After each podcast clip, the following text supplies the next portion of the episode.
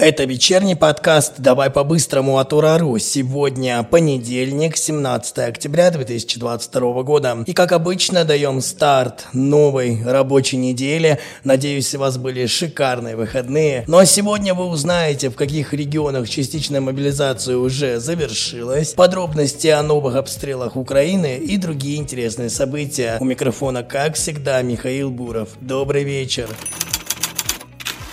Сегодня ночью началась мощнейшая атака на Украину. Дроны Камикадзе Герань нанесли массированный удар. Все началось с Киева. После прилета там загорелось здание Укрэнерго, поврежден железнодорожный вокзал. Взрывы прозвучали также в самом центре города, это Шевченский район. После удара там начался сильнейший пожар. Сразу после этого глава офиса Зеленского Ермак признал, что украинский системы ПВО не могут бороться с нашими беспилотниками и начал клянчить подачки у Запада.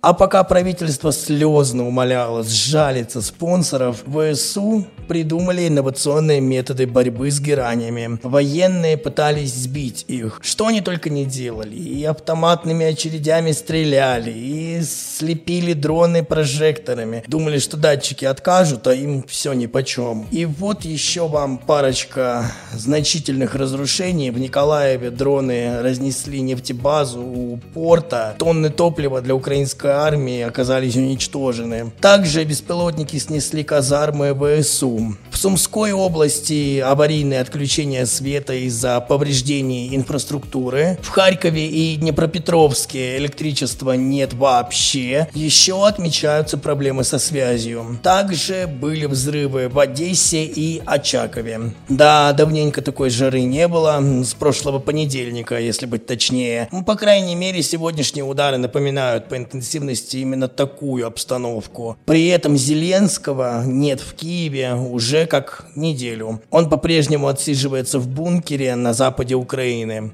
Тоже мне президент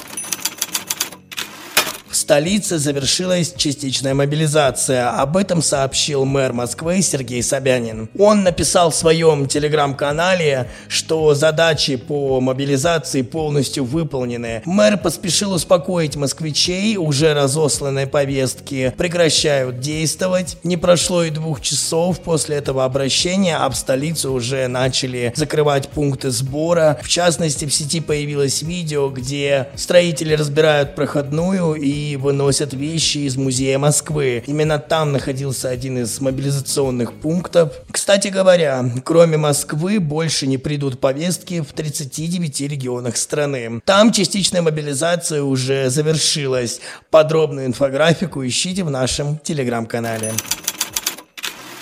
То же время депутаты Госдумы от партии «Справедливая Россия» внесли новый законопроект, в котором определили, кто будет призван по мобилизации в первую очередь. Вот это они, конечно, вовремя. Это мужчины, которые проходят военную службу в Росгвардии, МЧС и ФСБ, а также служащие Следственного комитета, госохраны и военной прокуратуры. Кроме этого, по новому законопроекту депутаты Госдумы и сенаторы тоже лишатся отсрочки. Да, такое ощущение, что слова Владимира Владимировича для депутатов «Справедливой России» это пустой звук. Когда сам президент сообщает, что мобилизация завершится через две недели, а Госдума принимает к рассмотрению законопроект, не кажется ли это странным? Ну, поздно как-то это все, что ли. Хотя я не отменяю факта, что, возможно, было принято решение подлатать законодательство, так сказать, на будущее.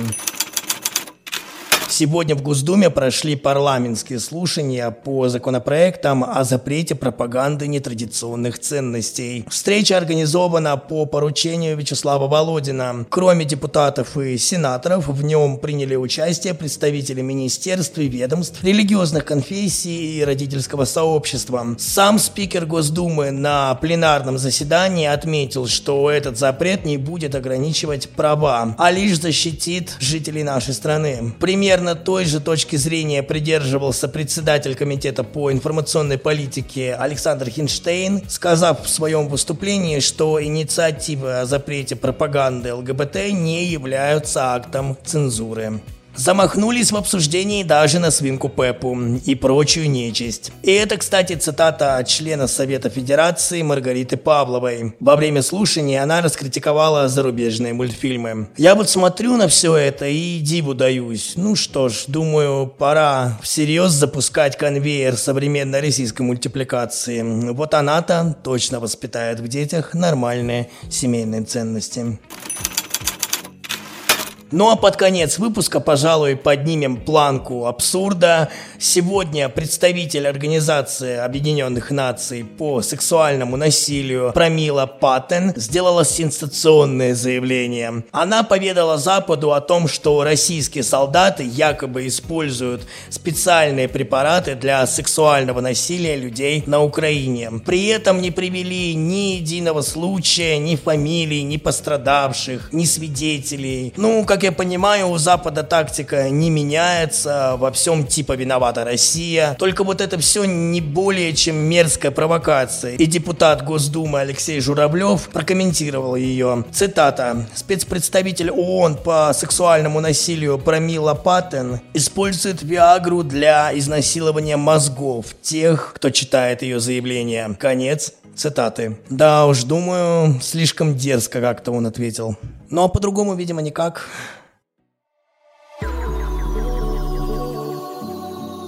Это все, о чем мы хотели вам сегодня рассказать. Напомню, что еще больше новостей вы можете прочесть на нашем сайте ура.ньюс. Подписывайтесь на наши каналы в Телеграм и YouTube. Также подпишитесь на наше сообщество ВКонтакте и слушайте наш подкаст на аудиостримингах. Встретимся с вами завтра, чтобы обсудить самые яркие события дня. Это был подкаст «Давай по-быстрому» и Михаил Буров.